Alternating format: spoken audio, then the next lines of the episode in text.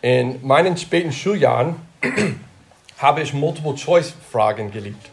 Ich weiß, dass nicht jeder so empfindet. Einige von euch empfinden vielleicht sogar das Gegenteil. Aber für mich war es großartig. Es fühlte sich irgendwie schümmern an. Ich meine, alle richtigen Antworten sind bereits im Test enthalten. In der Uni und im Seminar aber änderte sich das jedoch völlig. Ich fing an, Aufsätze mehr und mehr zu mögen. Der Grund davor war, dass ich selbst, wenn ich nicht genau wusste, wonach der Professor fragte, ihm wenigstens alles andere sagen konnte, was ich wusste. Zum Beispiel, vielleicht weiß ich nicht so viel über die lutherische Theologie, aber lasst uns über die Geschichte der Reformation sprechen. Darüber kann ich schreiben. Ihr wollt etwas über die Kreuzzüge wissen? Dann lasst uns über den Aufstieg des Islams sprechen. Aber es gibt eine Art von Fragen, die ich immer geliebt und immer gehasst habe. Von, der Grundschule bis zum Seminar. Es ist die klassische richtig-falsch-Frage. Es ist schwarz oder weiß. Entweder ist es völlig recht und wahr oder völlig falsch. Es kann nicht beides sein. Selbst wenn eine Antwort voller Wahrheiten ist, ist die Antwort immer noch falsch, wenn auch nur ein Teil davon falsch ist. Zum Beispiel, ich komme aus Deutschland, oh, den USA und jetzt Deutschland. So, Deutschland, ein Beispiel von Deutschland. Die Hauptstadt Deutschlands ist Berlin. Deutschland hat ca. 83 Millionen Einwohner. Olaf Scholz ist der derzeitige Bundeskanzler und Deutschland hat 17 Bundesländer. Auch wenn drei Viertel der Teile richtig sind und trotz Mallorca, ist die Aussage als Ganzes falsch. Dies ist hilfreich für heute. Das gleiche Prinzip gilt für einen Jünger, einen wahren Nachfolger des Herrn. Im Klartext, auch hier geht es um eine wahre oder falsche Aussage. Schwarz oder weiß, entweder oder. Heute werden wir Menschen sehen, die überwiegend wahr sind und Menschen, die wahr zu sein scheinen, aber der falsche Teil, Teil macht das Ganze falsch. Nur wenn jemand völlig wahr ist, kann er auch wirklich wahr sein.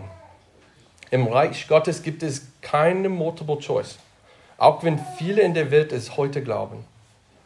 Und es gibt auch keinen Aufsatz, bei dem Gott uns, wenn wir lange genug reden, die Teile anrechnen wird, die wir richtig gemacht haben. Es ist richtig oder falsch. Wir sind wahre Gläubige an den Herrn Jesus Christus oder wir sind es nicht. Wir sind wirklich auf die Werke Jesus Christi angewiesen oder wir verlassen uns auf uns selbst. Und so ist unser Glauben falsch oder wahr. Aus Zeitgründen muss ich dieses Kapitel so weit zusammenfassen. Jesus äh, am Anfang hat die 5000 gespeist. Er ist auf dem Wasser gelaufen und er hat einige erstaunliche Behauptungen aufgestellt. Aber die, die Jünger wollen einfach mehr. Sie wollen ihn zu König machen, damit sie noch mehr Wunder und Zeichen erleben können. Jesus erklärt ihnen immer wieder auf immer spezifischer, aber scheinbar kryptische Weise. Aber er meinte, ich weiß, was ihr braucht. Und er beginnt zu verkünden, ihr braucht die Speise, die ihm niemals vergeht. Ihr braucht den, vor dem Himmel kommt, um der Welt das Leben zu geben. Ihr braucht mich. Ich bin das Brot des Himmels. Und niemand kommt zu Gott, dem Vater, außer durch mich. Ihr müsst mein Fleisch essen und ihr müsst mein Blut trinken. Hier kommen wir also zum Anfang unseres Textes. Lest äh, bitte Vers äh, 60 nochmal mit mir. Viele nun von seinen Jüngern, die das hörten, sprachen, das ist eine harte Rede. Wer kann sie hören? Und was wir hier sehen, ist die falsche Erwartungen. Aus Kapitel 6 geht klar hervor, dass diese Menschenmenge ganz bestimmte Erwartungen an Jesus hat. Sie wollen ihn zum König krönen. Sie wollen, dass er ihnen weiterhin zu essen gibt und sie wollen, dass er mit den spektakulären und Wunden weitermacht. Aber unter all dem ist deutlich zu erkennen, dass sie noch etwas anderes wollen. Sie wollen, dass ihre Ziele erreicht werden. Sie wollen, dass Jesus für ihre Bedürfnisse sorgt. Sie wollen materielle Befriedigung. Und sie haben kein Problem damit, dass Jesus hilfreiche Dinge tut, aber sie wollen es zu ihren Bedingungen und zu ihrem Vorteil. Und inmitten dieses Gesprächs wird deutlich, dass Jesus nicht einfach nur ein Rabbi ist, dem sie folgen konnten. Jesus hat einige verblüffende Behauptungen aufgestellt und strenge Erwartungen geweckt. Er behauptet, von Gott zu sein. Er behauptet, die Erfüllung von Mose und alttestamentlichen Zeichen zu sein. Er lehnt es ab, seine Botschaft zu verwässern oder ihr zu entsprechen. Er behauptet, dass sie für Erlosung und Leben nur an ihn glauben müssen. Er behauptet, dass er ewiges Leben hat und es anderen gewähren kann. Und es ist nicht, er sagte, dass er nicht nur den Weg zum ewigen Leben ist, sondern sie müssen sein Fleisch essen und sein Blut trinken. Und anstatt ihren Erwartungen entgegenzukommen, hat Jesus seine Bedingungen gestellt, seine eigenen Bedingungen gestellt. Sie müssen diese Dinge glauben, um zu ihm zu kommen. Für eine Menschenmenge, die einfach nur Essen und Sehenswürdigkeiten und jemand, der für sie arbeitet, wollte, ist das eine harte Nuss. Sie wollten definitiv keine Autorität und sie wollten sich nicht unterordnen oder gehorsam sein. Und das führt uns zu dem wahren Problem. Lest Johannes 61 bis 65 noch mal mit mir. Da aber Jesus bei sich selbst erkannte, dass seine Jünger darüber mürten, sprach er zu ihnen, ist euch das ein Ärgernis? Wie nun, wenn ihr den Sohn des Menschen dorthin auffahren seht, wo er zuvor war? Der Geist ist es, der lebendig macht. Das Fleisch nützt gar nichts. Die Worte, die ich zu euch rede, sind Geist und sind Leben. Aber es sind etliche unter euch, die nicht glauben. Denn Jesus wusste von Anfang an, wer die waren, die nicht glaubten und wer ihn verraten würde. Und er sprach, da, darum habe ich euch gesagt, niemand kann zu mir kommen, es sei ihm denn von meinem Vater gegeben. Die Menge ist beleidigt. Das Wort im Originaltext ist scandalizo. Sie fühlen sich skandalisiert. Sie werden zum Opfer. Wehe ihnen, wenn sie diesem verrückten Jesus Glauben schenken. Sie haben das Gefühl, ausgenutzt worden zu sein. Sie würden mit einem Köder geködert und überlistet. Dieser Jesus hat uns alle angelockt und dazu gebracht, ihn zu mögen. Und jetzt kommt seine echte, wahren Motive. Er versucht uns in, den, in die Fall zu locken. Aber Jesus korrigiert schnell ihre falschen Annahmen. Er verschwindet keine Zeit und nimmt kein Blatt vor den Mund, mitten in ihrem Gemurre. Er Jesus ist nicht das Problem. Seine Botschaft ist nicht das Problem. Sie sind das Problem. Die Menge behauptet hier, dass Jesus angesichts ihrer Erwartungen eine harte Sprüche geklopft hat. Sie meinen nicht, dass es schwer zu verstehen ist, sondern eher, dass es schwer zu akzeptieren ist. Mit anderen Worten, was die Menge so sehr störte, waren nicht die Dinge, die sie nicht verstehen konnte, sondern vielmehr die Dinge, die sie tatsächlich verstanden. Johannes Calvin kommentierte diesen Abschnitt mit den Worten, nicht die Worte, nicht die Worte waren hart, sondern ihre Herzen. Das Problem ist, dass diese Menschen harte Herzen haben. Und wie nicht anders zu erwarten, geht Jesus direkt auf den Kern der Sache ein. In Vers 46 formuliert er das wahre Problem in sehr einfachen Worten. Ihr glaubt nicht. Ihr glaubt mir nicht. Ihr seid beleidigt durch diese Worte? Wartet nur ab, ich fange gerade erst an. Ihr werdet sehen, wie ich in die Himmel zurückfahre, bevor das hier vorbei ist. Und in Wirklichkeit spricht Jesus keine harten Worte, sondern geistliche Worte, die der gefallene Menschen nicht hören und verstehen kann. Er sagt ihnen das Problem. Ihr habt keine Augen, um äh, geistliche Dinge zu sehen und keine Ohren, um meine Worte zu hören. Es ist der Geist, der Leben gibt. Und es ist der Geist, der Augen gibt, um die Wahrheit zu sehen und Ohren, um den Ruf des Herrn zu hören. Das Fleisch, wie gesagt, ist überhaupt keine Hilfe. Ihr müsst glauben. Nur dann durch die Kraft des Geistes könnt ihr diese Worte verstehen. Und Jesus mit diesem Argument durchbricht alles, jede Beleidigung und jedes sogenannte Missverstandes und entlarvt ihre Herzen. Sie glauben einfach nicht, dass er der ist, der er zu sein vorgibt. Der Grund, warum ihr nicht versteht, ist, dass ihr nicht glaubt. Es ist keine intellektuelle Frage, sondern eine Frage des Herzens. Und er ist wahrhaftig von Gott oder er ist ein falscher Messias. Es gibt keinen Mittelweg. Und was sollen sie tun? Es ist endlich Zeit für eine Entscheidung. Nach dieses Gespräch, Jesus hat einige verblüffende und unglaubliche Behauptungen aufgestellt. Er hat einige ernsthafte Erwartungen an sie gestellt und er hat Gemüse bekämpft, indem er direkt zum Herzen ging. Jetzt, wo soll sie mit der Realität ihren eigenen Herzens konfrontiert sind? Was wird diese riesige Menschen von Jungen tun? Das ist die Frage. Und wir sehen, äh, was ist im 66 passiert. Aus diesem Anlass zogen sich viele seiner Jünger zurück und gingen nicht mehr mit ihm. Ganz, ganz einfach, sie gehen. Sie sind falsche Jungen. Wenn Popularität sein Maßstab für Erfolg ist, dann hat Jesus verloren. Er hatte diese riesige Menschenmenge, er hält eine Predigt und der Großteil der Menge steht auf und geht. Etwas, von dem ich hoffe, dass es heute Morgen nicht passiert.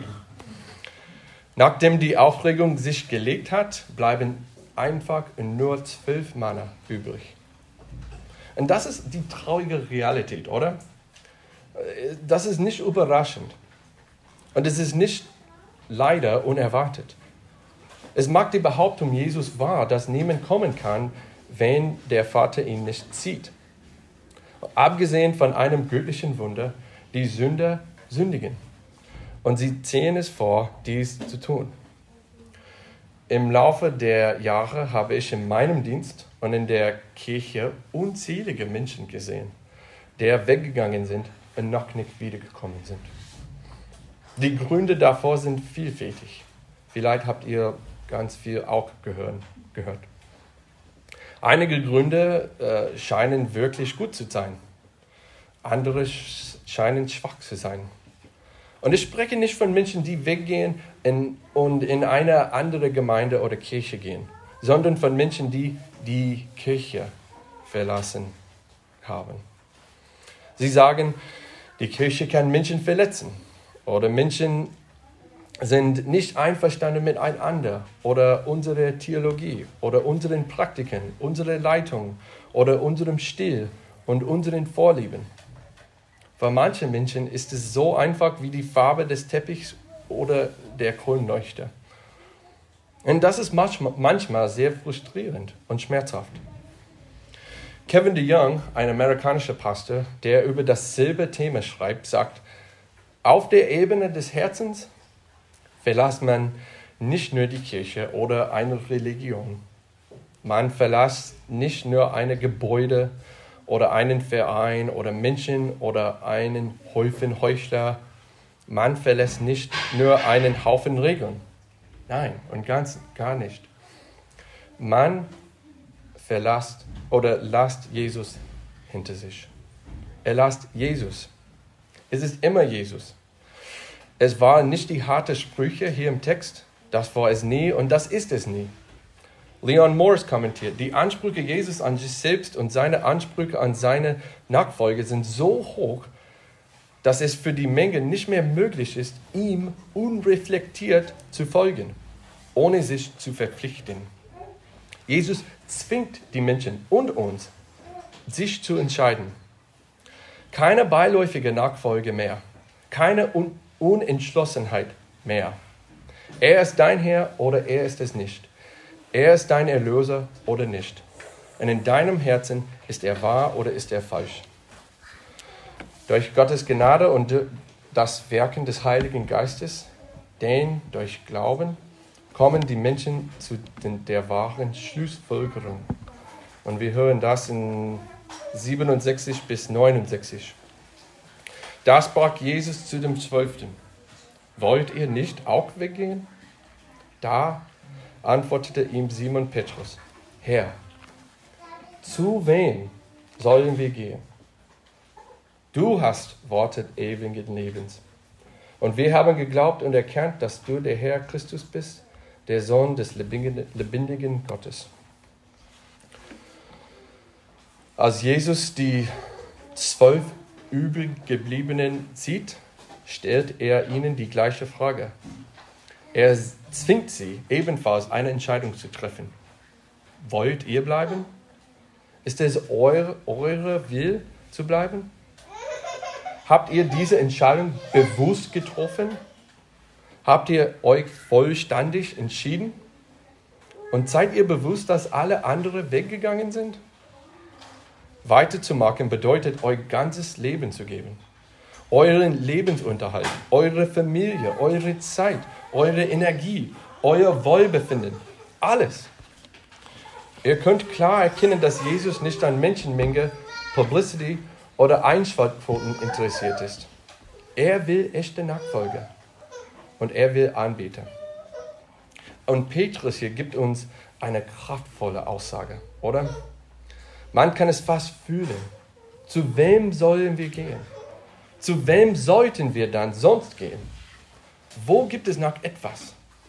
Anders, anders als die Menschenmenge vorher, die fragte, was werde als nächstes tun? Oder wann können wir wieder essen? Welches Zeichen oder Wunder werde er uns als nächstes zeigen? Welches Erlebnis oder welchen Anblick werde ich als nächstes sehen?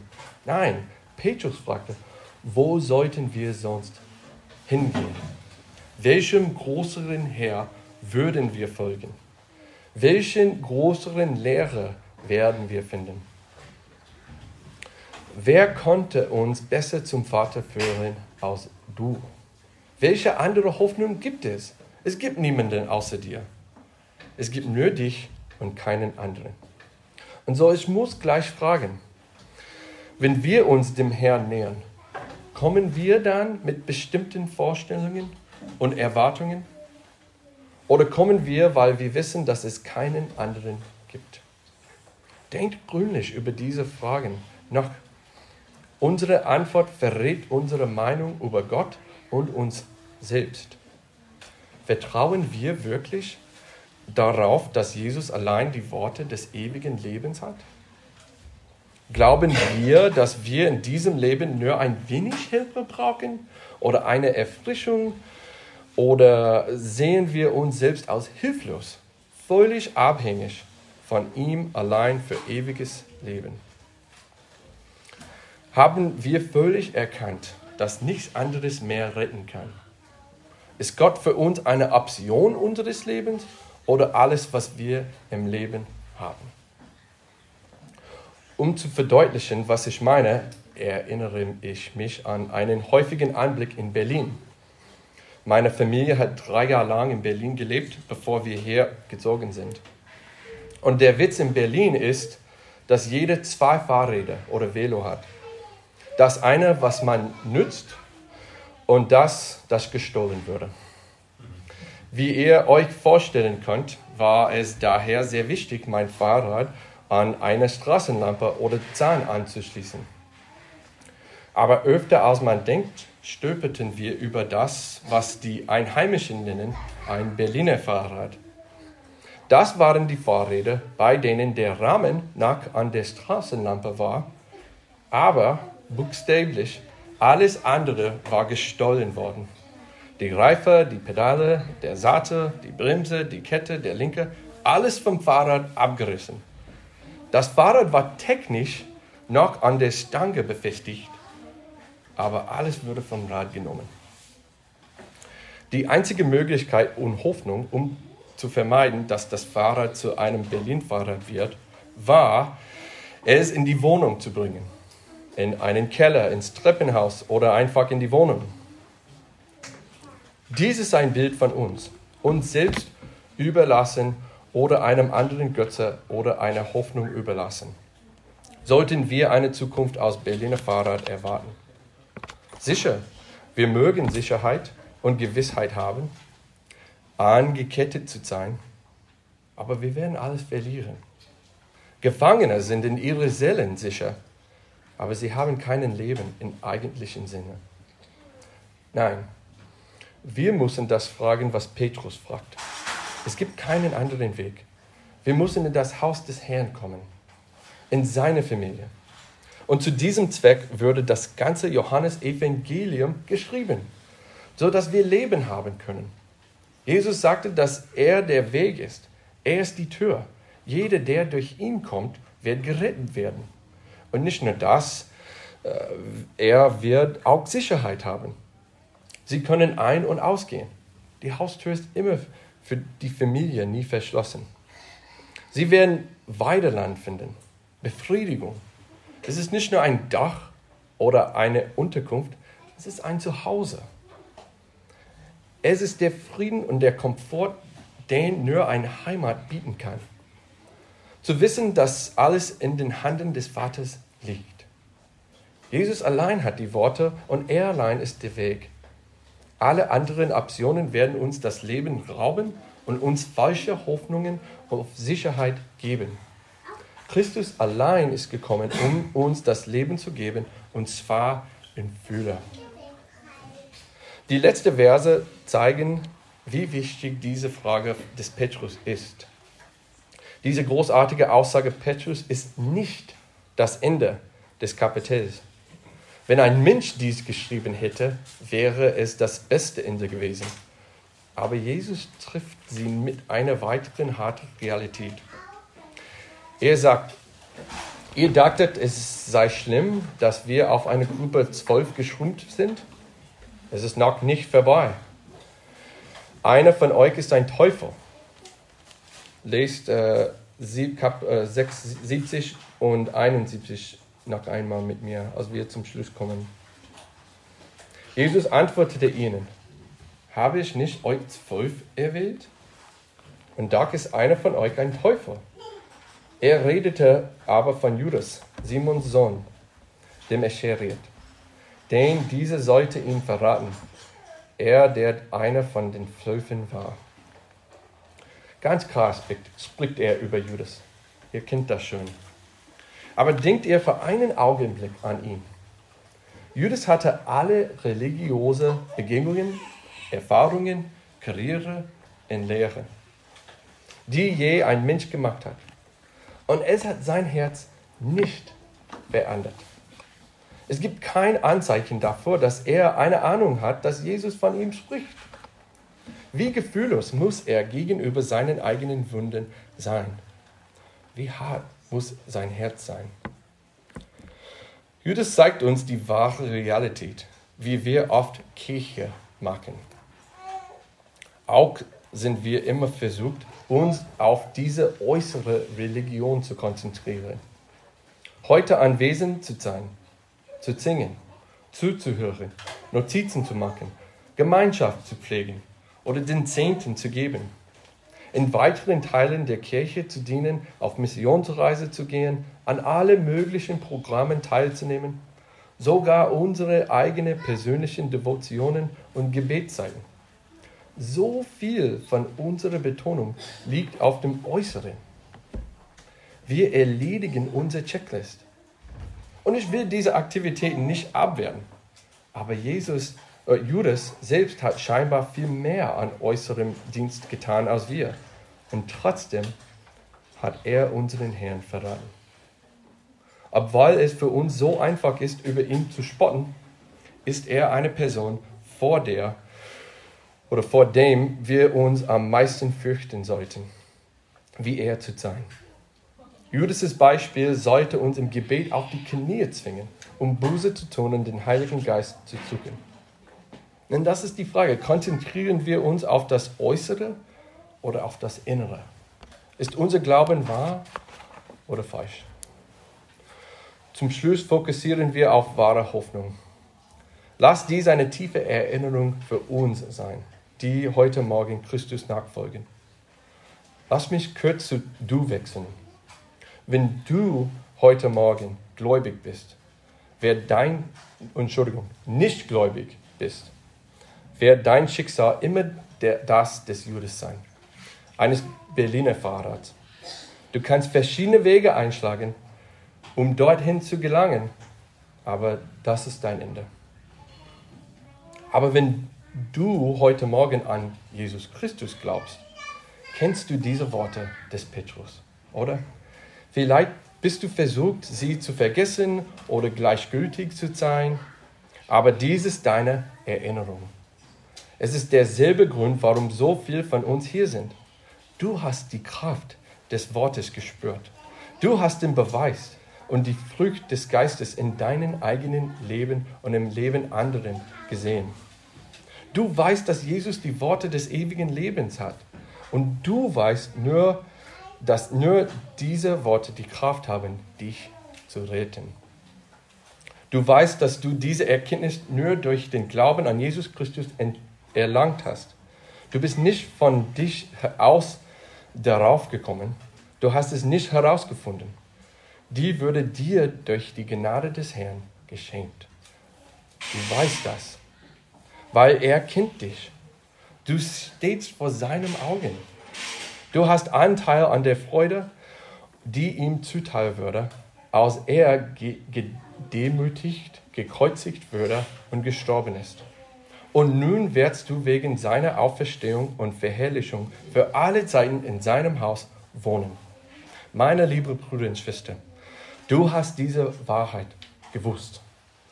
Und du weißt diese Wahrheit heute. Halte an dieser Wahrheit fest. Amen und preis den Herrn. Jetzt, um dieses Wort zu feiern, singen wir zusammen eine, eine Antwortenlied. Es ist wert äh, Psalm 105, 1, 3 und 5 von der Schwarzes von dem Schwarzes, Schwarzen Buch.